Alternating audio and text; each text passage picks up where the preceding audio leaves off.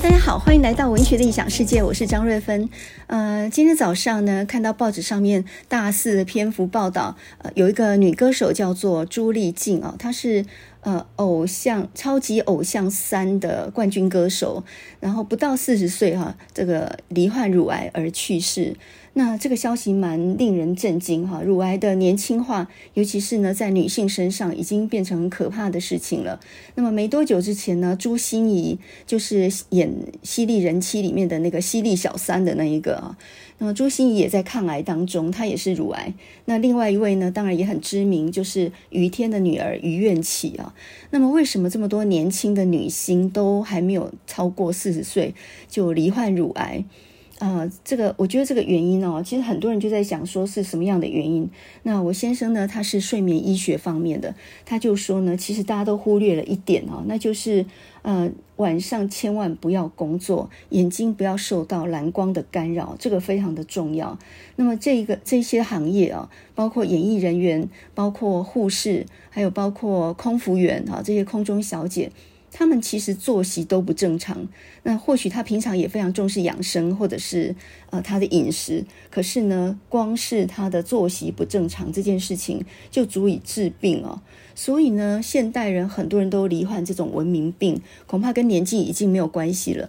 所以我们现在才会看到呢，那么多年轻人罹癌啊，都是四十岁以下，哎，恐怕跟家族病史还有什么基因啊，有没有怀孕生产，有没有哺乳都没有什么关系。所以我现在呢，真正有一个感受，就是想要保住命的话呢，我觉得真的是要调整自己的作作息哈，也就是重视自己的健康情况，把健康放在第一位，工作或压力呢，先给它抛一边去啊。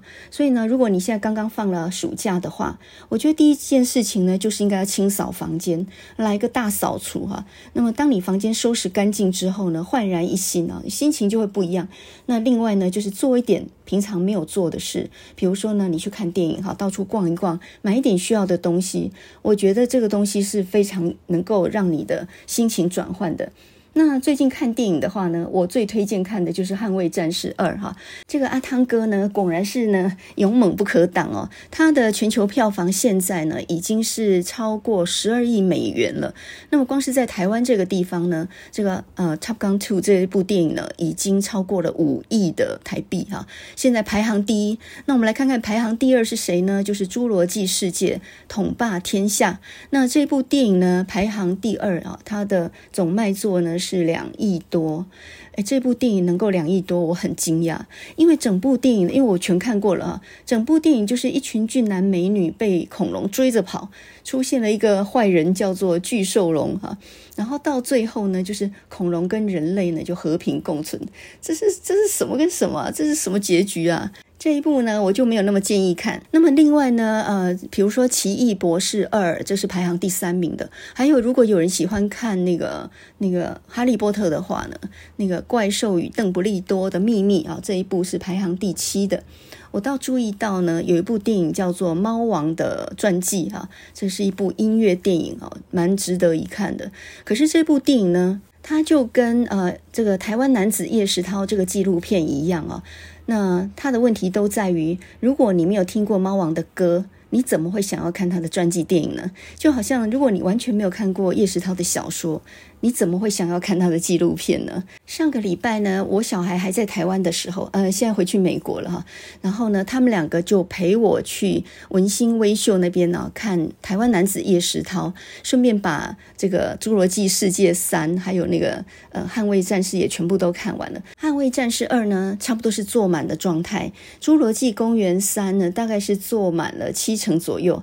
那么这个台湾男子叶世涛呢，非常的惨哦，总共只有我们三个，这三个里头那两个还是陪我看的，另外就是前面两个老的，总共五个人就包了场哈。超级惨淡的那呃，我看的这个情况，其实觉得这个导演也算非常的认真哦。凭良心讲呢，这导演应该是艺术根底的。他找了一些呃动画，还有呢这个舞蹈家啊，现代舞。另外呢，用了日本的独幕剧那种落语啊语言的语那个方式，还有呢就是呃独白哈、这个导演庄义增呢，他的台语口白来诠释叶石涛的文本，我觉得这个部分是非常成功的哈。那么尤其是呃，在这个动画里面，他用了那个有菩提树的风景。这篇文章呢，是一九八零年叶石涛写的。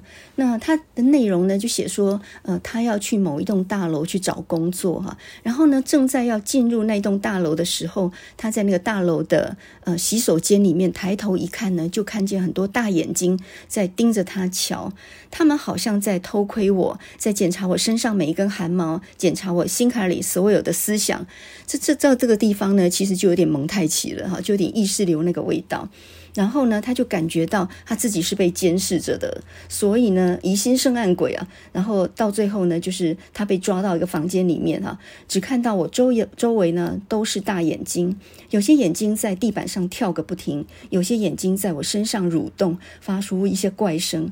我害怕的牙齿咯咯作响，终于灵魂出了窍。这个部分的黑白动画，我觉得相当成功哈，很有一点惊悚的感觉啊。那整体来看，我觉得这部片子。他的致命伤在什么地方呢？当然，刚刚讲过观众的不关心或者是不了解，对文学的一种冷漠哈。那另外呢，就是呃，他放过了两个元素，第一个就是台南还有日语这个元素，呃，他完全不了解叶石涛他所生活的府城的背景。那第二个就是导演对于叶石涛的小说不够熟悉，他只选用了群鸡之王还有葫芦巷春梦这两个很小的一个部分。如果要选六零年代叶石涛的黑色幽默喜剧这个这个系列的话，嗯、《葫芦巷春梦》这个系列，我会选的是《决斗》这一篇哈，《婆媳大战三百回》这一这篇，还有就是《钻石世家》呃，探假哈，钻石就是探假。那我们说探假查某，其实就是风月女子嘛哈，风尘女子。那《钻石世家》呢，它讲的是一个祖孙三代都是妓女的故事。这个这个故事我们后面等一下再讲哈。那这个故事冲突感比较大，所以在舞台剧上演起来会比较精彩。葫芦像春梦那个故事呢，呃，一个男子协同一个风尘女子私奔，感觉上有点太平了，就是看起来那个舞台剧有点闷呢。我觉得想要好好诠释一个作家，或者说广义来讲一个艺术家的话，呃，不能只着重在他的白色恐怖这个背景上面哈，呃，极力在这个讲他的一个悲情的一个历史上面，必须要去看他所有的作品，才能够知道他不同时期他着重的地方啊。所以呢，呃，看叶石涛不能只看到他乡土文学那个坚持，你要注意到他的文字里头其实很多都是唯美浪漫的，这个跟他早期。四零年代受到西川满跟文艺台湾的影响有关哈，就好像我们看阿汤哥的电影，很多人认为说他是动作片的这样的一个一个巨星哈，那也是卖颜值的，事实上不是诶，阿汤哥他的演技是很不错的。讲到阿汤哥呢，我就想到他有一部电影哈，叫做《七月四日诞生》。诶，昨天刚好七月四日，那七月四日是美国的国庆嘛哈。这个故事呢，它讲的就是一个呃一个年轻人，他是七月四日诞生的，所以呢，他的生日就是国庆日。那每一年呢，这个国庆日都会有街上的大游行哈，然后他就站在街边呢，摇旗呐喊，就看到这些老兵坐在吉普车上面，然后接受很多群众的欢呼哈，所以他就心里面呢就产生了一个想要报效国家的念头。那就在他高中毕业那一年呢，越战爆发，所以他就投效呃这个军旅去了哈，离别了他最心爱的女孩，然后呢，到前线去作战，然后在越南呢，他再一次爆炸当中呢，受伤很严重，后来被送到医院截肢，从此以后呢，他就失去了双腿，他就一辈子都只能在轮椅上面了。那他被以伤兵的状态啊退役，然后送回他的故乡小镇。这个时候呢，才过了几年，人事全非哈。他最心爱的那个女孩呢，已经离开家乡，然后他以前的同学呢，已经当了超级商店的店长。那一切都在蓬勃发展，而且呢，很多人开始反战哈，所以呢，街上很多人指着他们说他们是婴儿杀手。他不晓得为什么他报效国家付出那么大的牺牲，结果呢，到头来要受到这样的指控啊。虽然领有一点残障的补助哈，但是到处求职都找不到工作，甚至呢，连街上的性工作者都不愿意服侍他。也就是说，他到最后变成了一个毫无尊严的地步，而他才二十岁耶。后来最后的一幕就。就是他参加了反越战的团体他们办的集会，上台去演说，慷慨激昂地说国家欺骗了他们，这场战争根本就是不应该打的。那这部片子呢，是根据一个越战老兵他的真正的回忆录改编的哈，但是这部片子呢，卖座听说不是那么好，为什么？因为它的题材不讨喜嘛，呃，就好像那个李安。好几年前拍的比利林恩的中场战事一样哈，一个年轻的士兵，他到战场上面，然后呢，受到了很大的一个创伤症候群，回到家乡，然后呢，他开始出现很多的幻听跟幻觉哈。这种反战片呢，想当然就不会接受到市场上的欢迎，因为它题材不讨喜嘛哈。在整个大美国的那种荣光底下，你在那边宣传反战哈，可是这却是我看过的阿汤哥他演技很好的一部。当时候这部片子是一九八九年哦，是在捍卫战士的后面几年，他还很年轻，颜值很高，但是呢，却不计形象演出一个呃越战退伍回来的一个年轻士兵。我觉得阿汤哥是演技派的，所以如果说你只看到他的 Top Gun 这个系列，或者看到他不可能的任务这种这种电影的话，你会觉得他是动作派，其实不是，我觉得他的内心戏演得非常好。一样的，我们怎么样诠释叶石涛呢？他不只是白色恐怖、悲情、哈乡土文学这样的一种立场而已。你知道他有幽默的一面，他也有很浪漫唯美的一面吗？这个必须要把书全部看完。可是呢，当然要求一个导演要把六百万字看完，那是不可能的事情哦。所以呢，我们今天就来补充说明一下。那我知道朱宥勋做了三集的叶石涛在 YouTube 上面哈，呃，但是可能时间太短哈，所以呢，我会来再给他补充一下。说到叶世涛呢，呃，如果你完全忽略掉台南这个背景，或者说呃日文这样的一个背景的话，恐怕没有办法诠释它。原因是在府城的老一辈知识分子当中，日语就是他们经常性的语言，并且也是他们阅读时候的工具啊。那么对叶石涛来讲，更是日语就是他的第一个本国语。那他一直到二十岁哈，一九四五年的时候，日本战败，所以你看一个人念书念到了二十岁，他都是用日文的，而且他十七七八岁就用日文写小说，发表在日本人的杂志《文艺台湾》上面了。你想想看，你二十岁的时候能够用英文然后发表小说在英美文坛上面吗？所以他算是非常早会的啊。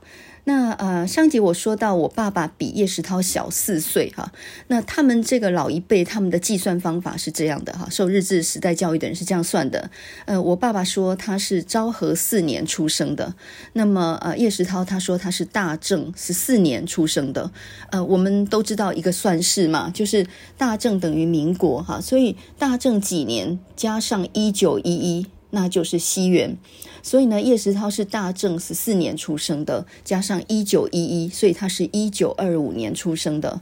那么大正只有十四年嘛，所以呢，接下来就是昭和。那我爸说他是昭和四年出生，因此呢，他就是十四加四再加一九一一，答案就是一九二九啊，所以。他是一九二九年出生的，你看老一辈他们还自称是昭和几年出生的人哦。另外呢，在上一集我们就讲到，在一九六五年浅草这个地方呢，在书店里面，叶石涛呢看到一本吴浊流编的台湾文艺，他才猛然惊觉他已经离开文学的队伍那么久了。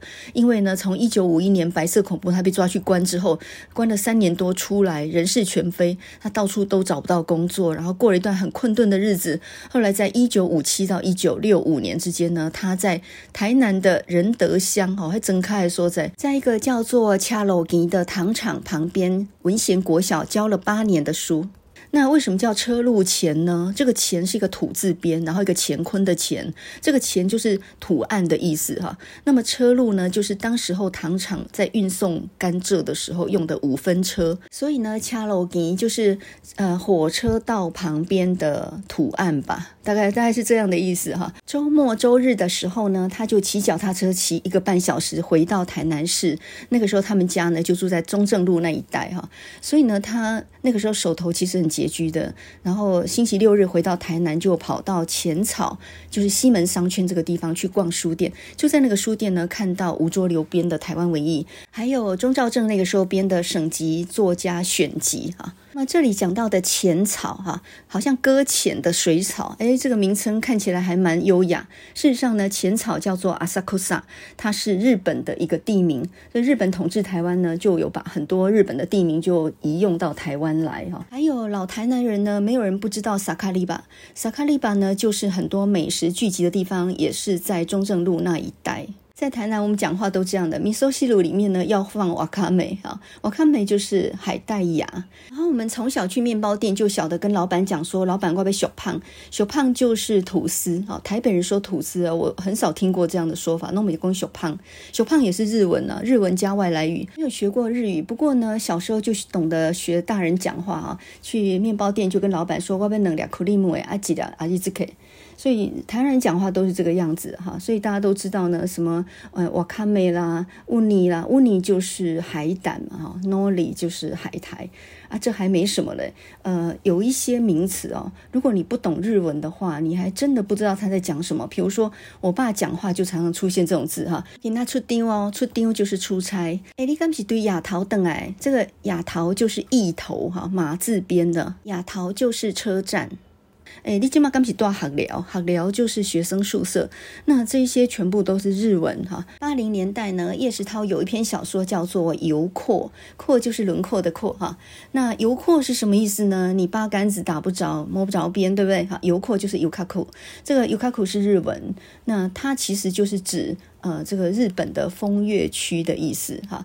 那么游廓呢，它本来是从江户时代，然后呢画出来的一个特别的区域，便于管理。通常都是用桥梁、河川或者是围墙围起来一个特别的区域。那我们上次讲到黑桥，黑桥牌香肠，黑桥就是妓女户的意思嘛。所以呢，游廓这个小说是叶石涛，他以李纯这个第三人称啊，李纯其实就是他自己嘛，他也用过这个笔名，一个富家子弟呃上。风化区的故事，就是他在念周立二中的时候，随着他的堂哥第一次呢到白玉楼，就是一个妓女户呢去大开眼界的故事。那这个故事也有一点贾宝玉初试云雨情那样的一种情节啊，就是青春性启蒙啦。到现在为止呢，台南市的很多饮食店，尤其是日本料理店哦，它那些店招都还是日文跟中文并用的哈。所以在台南呢，你随处听到呃阿萨库萨、萨卡利巴或者是尤卡库哈等等这一些名词，或银座，银座就是中正路那一带了，银座嘛。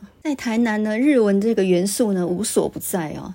那么在老一辈当中，比如说钟兆政跟叶石涛，他们两个人呢就曾经呃互相自诩为。呃，这个台湾文学之鬼，那这个鬼不是中文里头的鬼哈，这个鬼是日文里面的鬼，这个鬼是有能力的人的意思。还有日文里面呢，也有一些幽默或风趣呢，不是中文能翻得出来的哈。听说呢，当年在翻译杨逵全集的时候，因为杨逵的小说大部分都是日文写的嘛。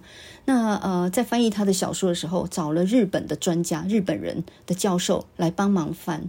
可是到最后呢，连日本人教授都投降，因为他们说很多日文的趣味呢，用中文翻不出来。所以跨越语言这一代，其实真的是蛮不容易的哈。像钟兆正呢，他有一次就跟叶石涛两个人就打趣说呢，但他们就彼此就说。大家很穷嘛，然后就讲到说呢，笔只有一支，筷子却有两只，哈，这个也是一个日文里面的一个说法。所以呢，不懂日文想要诠释叶石涛，那一定失真的啊。那另外一个就是，你不能够忽略掉呢，这个府城这个地方对叶石涛的重要性啊，因为他们家是在府城住了七八代的，是当地的地主，他们拥有几十甲田。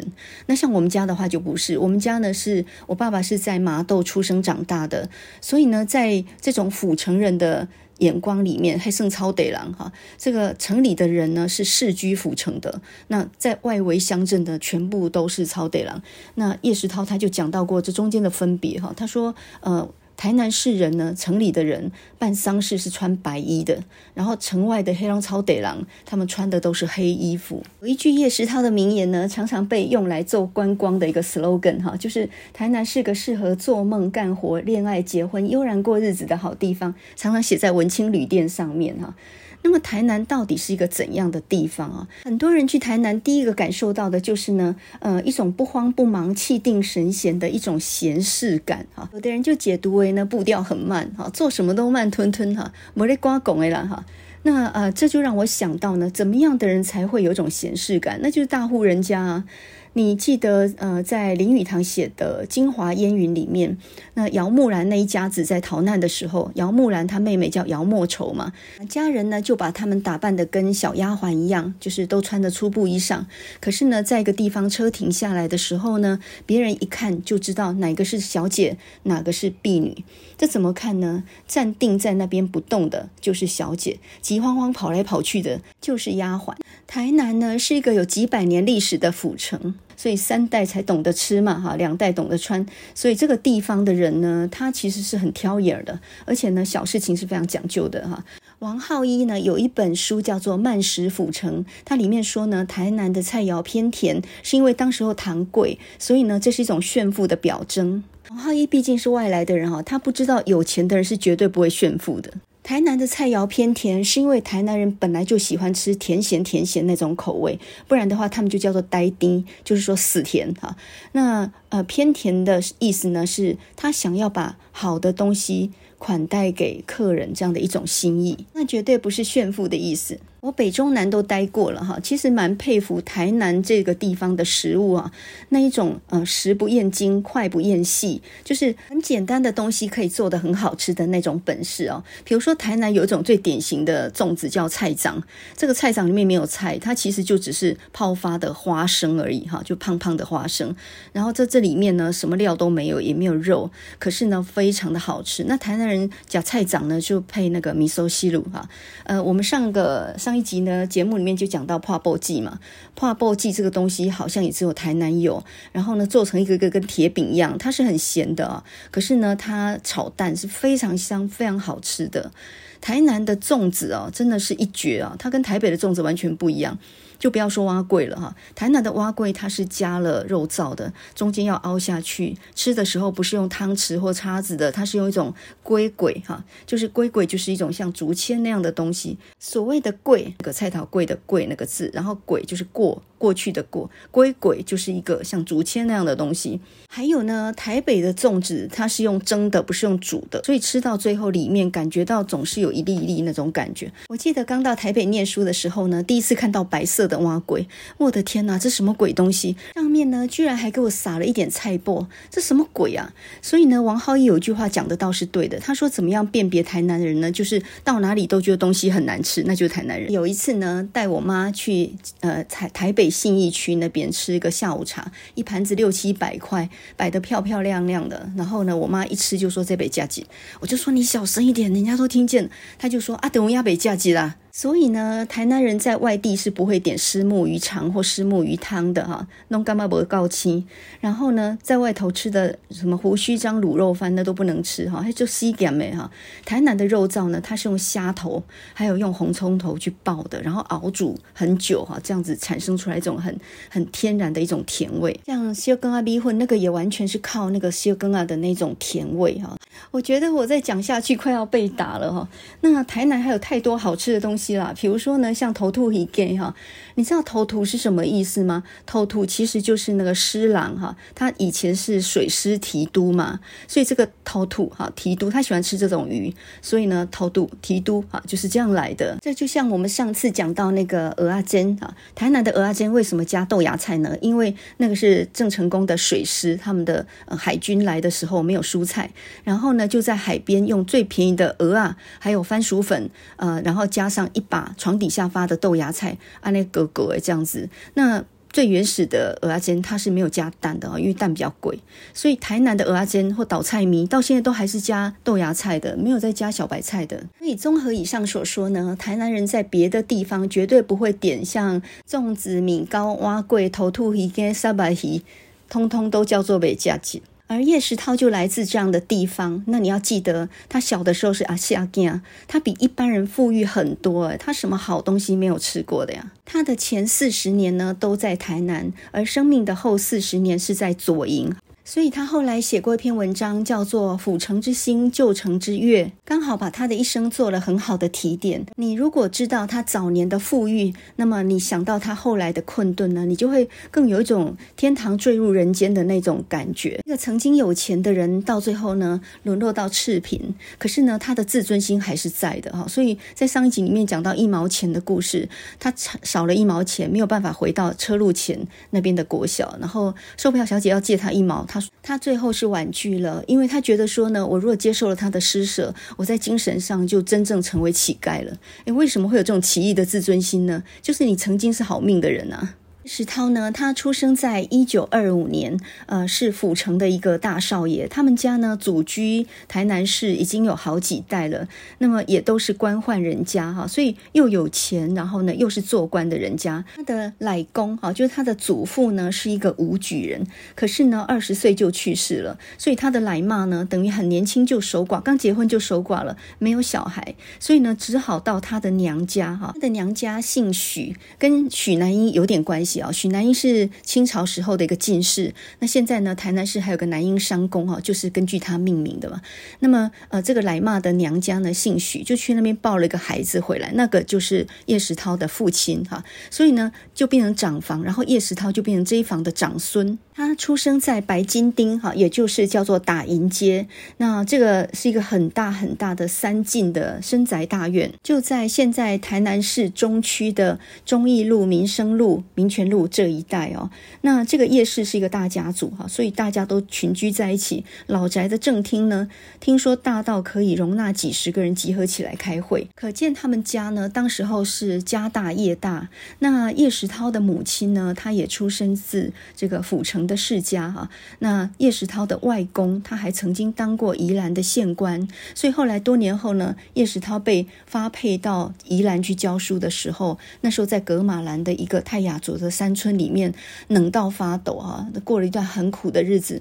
那个时候他就自嘲说呢，想到我外公当年曾经在这里做官，真的是太讽刺了。那么叶石涛从小多么好命呢？他说呢，在他的幼年记忆里面呢，曾经吃过鹰牌的炼乳，还有呢，有一种外国舶来品的葡萄干的铁盒子。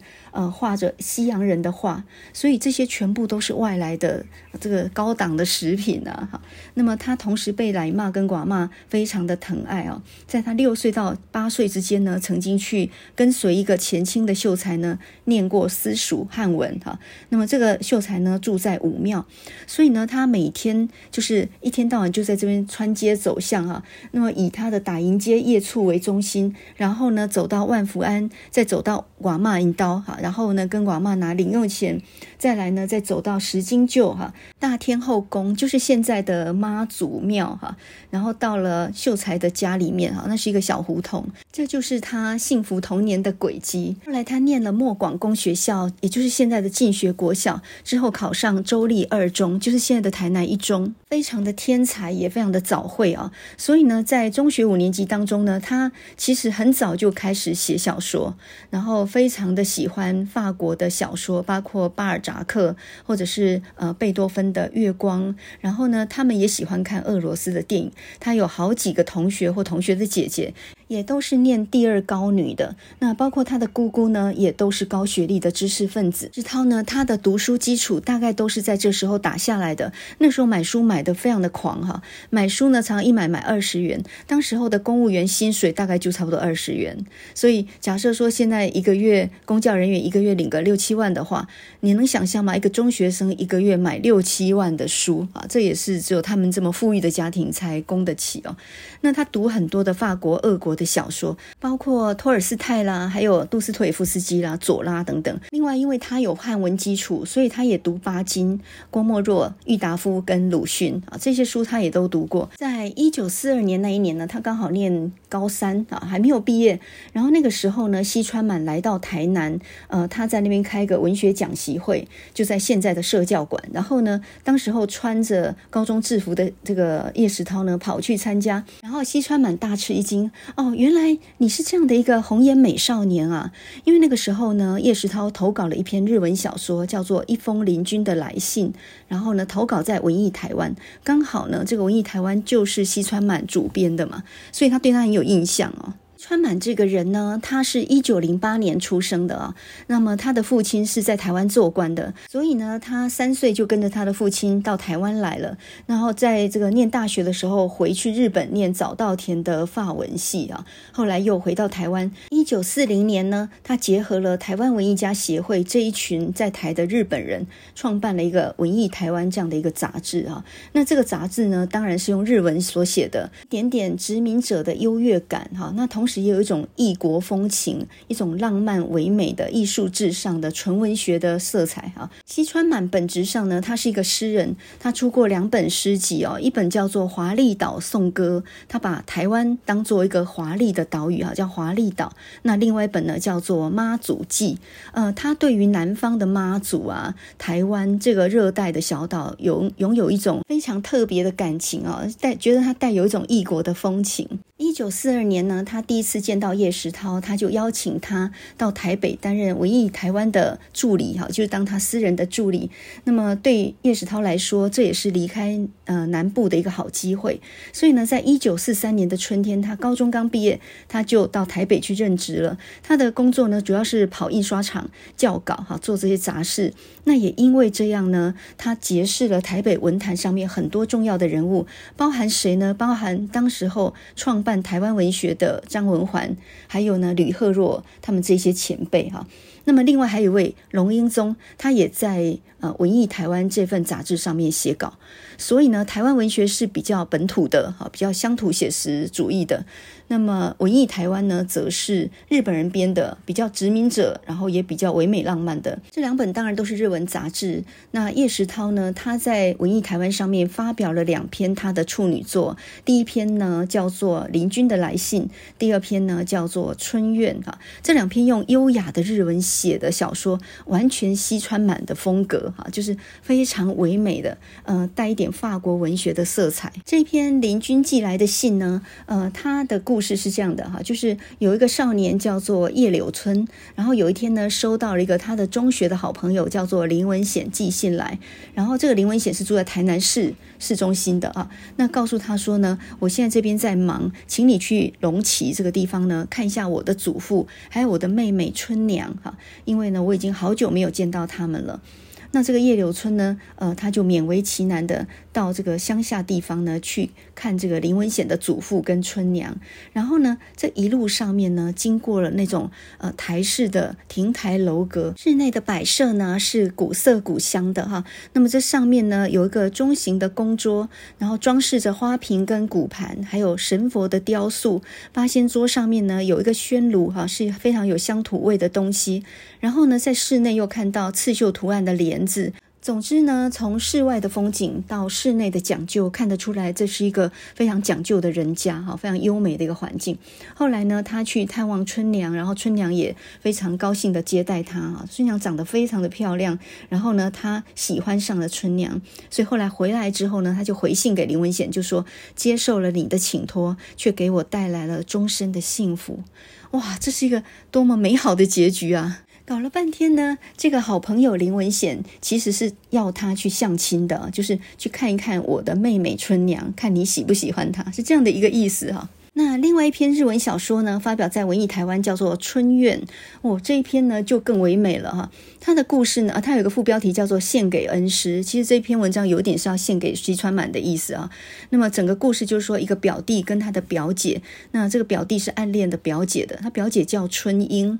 诶，为什么他的小说里面的女孩子都叫春什么的？刚刚是春娘，现在是春英哈。那表姐弟两个人呢，来到云林来找西村先生哈，这是他的恩师。然后呢，这个西村先生呢，因为他写过一篇文章叫做《云林记》，所以呢，他们就一同到云林这个地方呢去拜访某一个朋友。那他们两个因为在闹别扭嘛，所以呢，本来不讲话，可是后来打开一本书，这个是记得的。地梁哈，这本书那上面呢就写说，我希望在什么都不说出口，甚至在自己也没有察觉的情况底下，爱着我那个心爱的人，尤其在不被那个人察觉的情况底下爱着他。表弟这个时候呢，打开这页给表姐看，两个人相视一笑啊，误会冰释，就很高兴的一起回去了。那么这篇小说呢，它其实没有发生什么事情，完全是内心戏哦。可是非常的微妙，这种若有似无的情愫浮动在里面啊。那么这个就是叶石涛四零年代用日文写的小说的那种唯美的氛围。那么假设时代没有变动的话呢，他很可能成为一个日本文坛上面非常著名的作家啊。他发表这两篇小说的时候呢，他才十七岁多一点啊。那么刊登在那么大的一个杂志上面。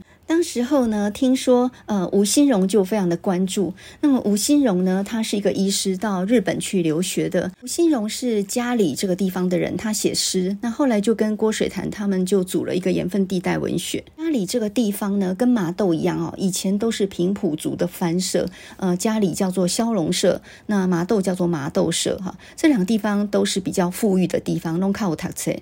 那么他们为什么组这个叫做盐分地带文学呢？因为它是结合了。沿海地方的，像将军北门这些比较贫瘠的海边的地区，哈，叶石涛呢，在呃西川满的手下呢，只做了一年左右，他就辞掉这个工作，回到台南。可是呢，这对他产生了很大的影响，因为呢，西川满这个人虽然有殖民者的优越感。但是呢，他对于文学的执着还是令人非常敬佩的。他教导叶石涛说，一个作家必须要有人道主义的精神，必须认真生活，刻苦过日，孜孜不倦地写到死。这个对于叶石涛呢，产生了很大的影响啊。那么在中战之后呢，一九四六年，西川满就呃回到了日本，他一直活到一九九九左右吧，也算是非常的长寿哈。啊，就因为叶石涛曾经在文艺台湾历练过一年啊，在台北文。弹走跳了一年，所以呢，以他十七八岁这种年纪呢，就早早已经认识了很多文坛上的人。那么这一点呢，就跟钟兆正不一样哈。虽然钟兆正跟他都是一九二五年出生的，钟兆正还比他大几个月呢。但是在文坛上面呢，叶石涛算是前辈哦。所以当我们看到叶石涛早年文学的唯美，在对照呢他的下半生啊，因为呃白色恐怖，然后被捕坐牢，后来困顿了十几年之后，转向写实文学这样的一个历程哦，你才更加的感受到那种天堂跌落谷底，贾宝玉呢到最后沦落到赤贫的乞丐这样的一种处境。所以为什么他六零年代中期呢，他会发展一种用喜剧手法刻画内心悲伤的一种黑色。幽默的系列小说，那么最典型就是《葫芦巷春梦》。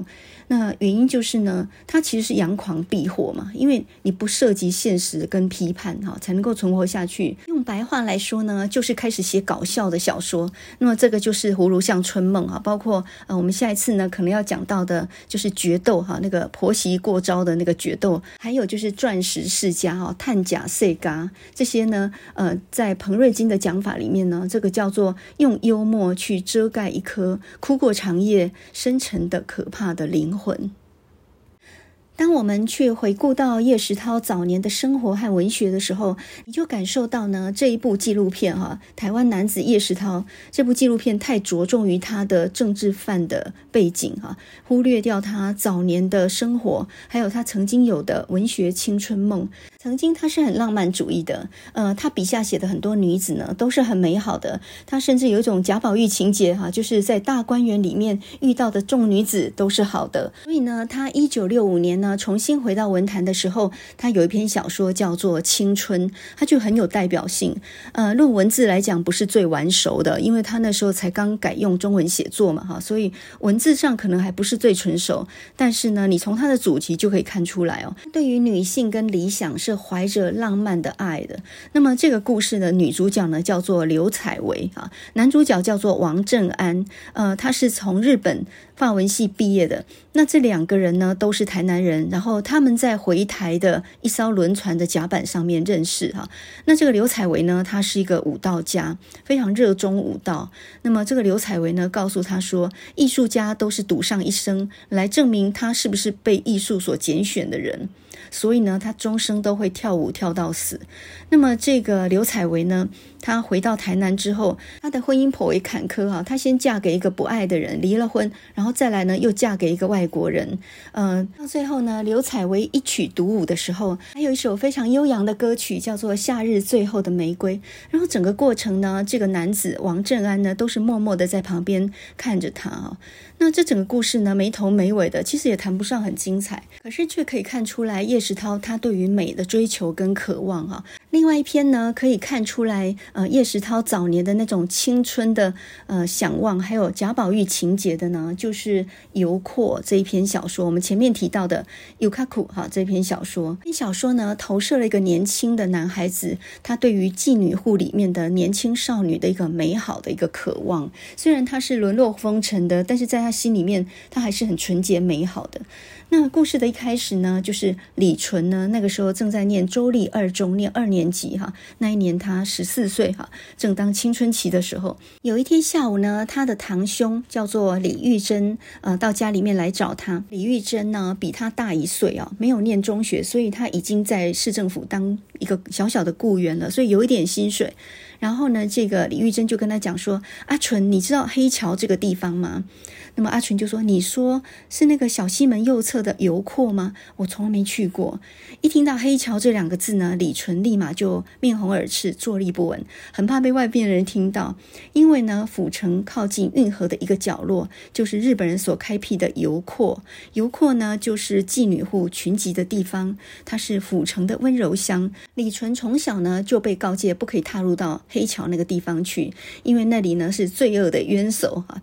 那这时候呢，李玉珍邀他去嘛，他说：“我想带你去见识一下点烟盆啊。什么叫点烟盆呢？呃，李玉珍就回答说：就是不嫖妓，就是跟义旦聊天嘛。”那么他就问说要不要给钱？当然要啊，不过这你不用烦恼，我来张罗就可以了哈。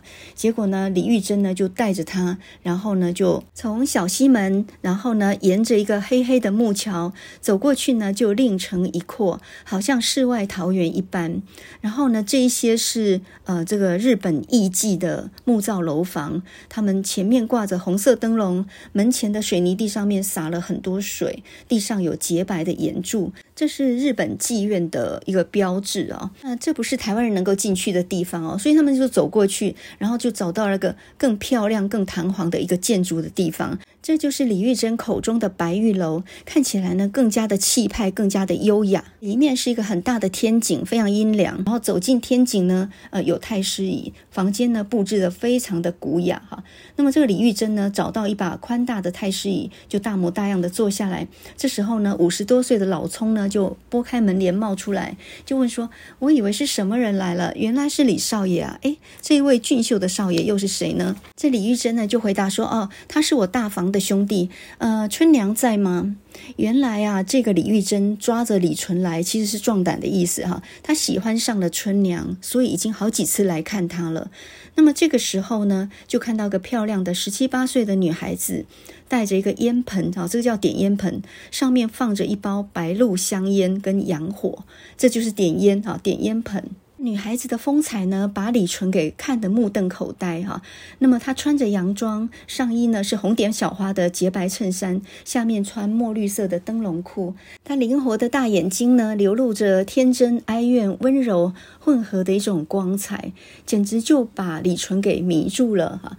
那么他用清脆的日本话跟他招呼，然后呢，李玉珍就说：“你明知道我不抽烟，你又把烟拿来了。”他一把抓住春娘的手哈，又摸又捏。这时候。春娘呢，很不好意思的，因为有外人在嘛，她就说：“不然这样好了，呃，你们口不口渴啊？呃，我们有很冰凉的西瓜，不然我们切西瓜来吃吧。”结果三个人真的就是吃西瓜纯聊天哈。后来呢，因为有人点这个春娘的台，所以呢，呃，春娘就说：“呃，我有事出去一会儿，告罪了哈。”然后李玉珍就说：“啊，那我们也不想留下来，我们走了。”结果走的时候呢，就付给了这个老仓二十块钱。李纯吓坏了，二十块，当时候呢，一甲田地。才几百元，他们才待了不到一个小时的时间，付二十元哈。这李玉珍呢，很显然是非常非常的喜欢春娘哦。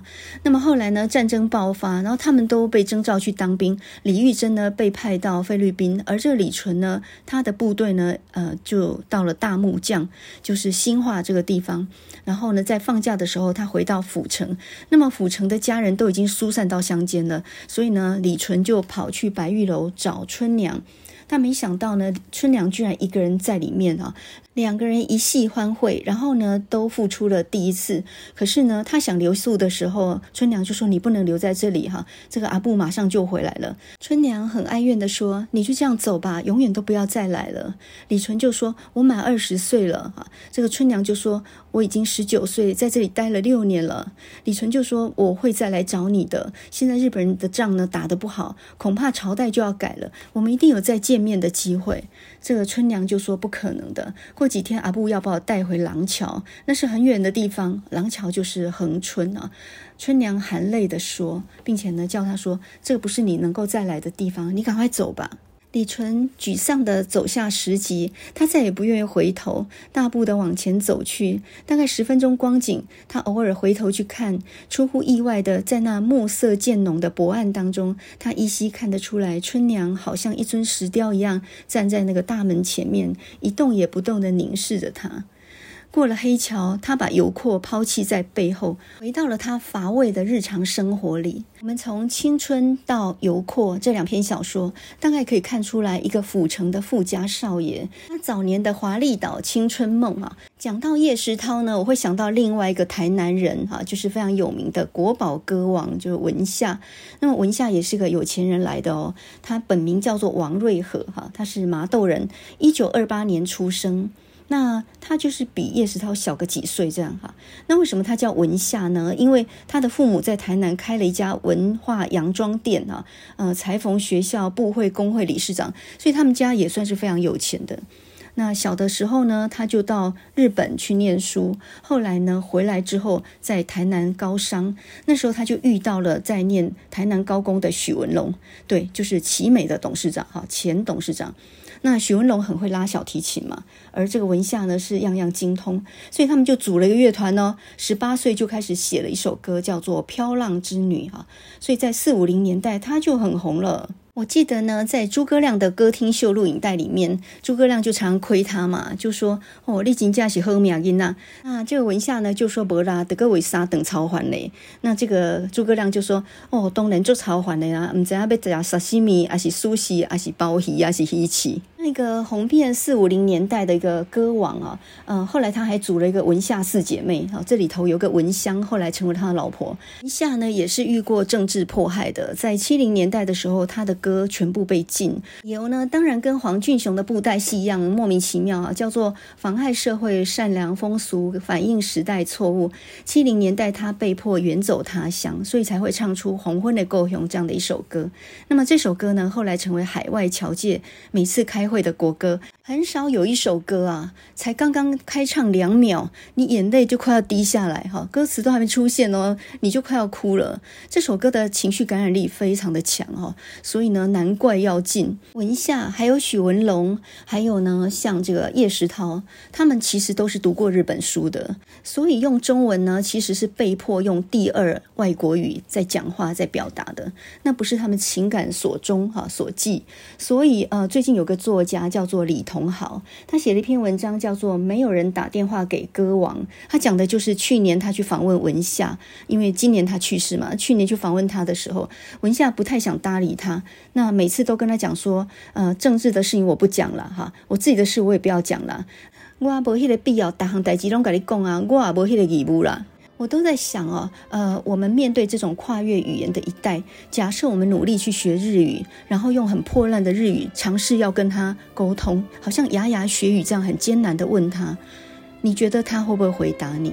当你回到他的熟悉语境的时候，你可以勾起他的伤心事，他回忆起以前很多很多他难忘的事情的时候，我觉得他会口若悬河诶。所以，我们这一代呢，战后出生、受教育的一代，已经跟上一代没有办法沟通了。我一辈子都没有办法走入我父亲的世界，我永远不知道他在想什么。有一次我看的书呢，我就问他说：“听说麻豆这个地方在二二八的时候好像抓了很多人，嗯、你知道他怎么回答我吗？他说：‘你不能他家假爸雄赢了，你猛这边冲啊！’他什么都不想跟我讲。”台南这个地方哦，只要你住过，好像一辈子就是台南人了，你再也改不了那种脾性，你永永远远的，不管人在哪里，你就是一个台南人。这是一个很奇怪的事情哦。我小孩从成大到阳明，最近跑去阳明那边跟着郭伯昭老师在他们的实验室做研究，中午呢跟着大家团购个便当一百八，连个养乐多都没有付，就这么样一个冻饭就要一百八。我看这次呢换他眼泪要掉下来。流浪的人，无处的独角。我觉得这个《黄昏的故乡》这个歌词啊，唱出很多人的心声。他唱出了叶石涛对府城的想念，他也唱出了我对台南的想念。哈，我再也回不去那个故乡了。可是。这个故乡呢，永远在我的心里面。我们现在呢，来听两个版本。第一个版本就是文夏她唱的原版，后面再接一段呃布农族的女歌手秀兰玛雅唱的，然后我们再来接一段呃黄昏的故乡的演奏。那么如果你眼泪掉下来呢，赶快在这个演奏的时候，让你的眼泪止住吧，千万不要让人家看出来了。现在我们就来听这首《黄昏的故乡》。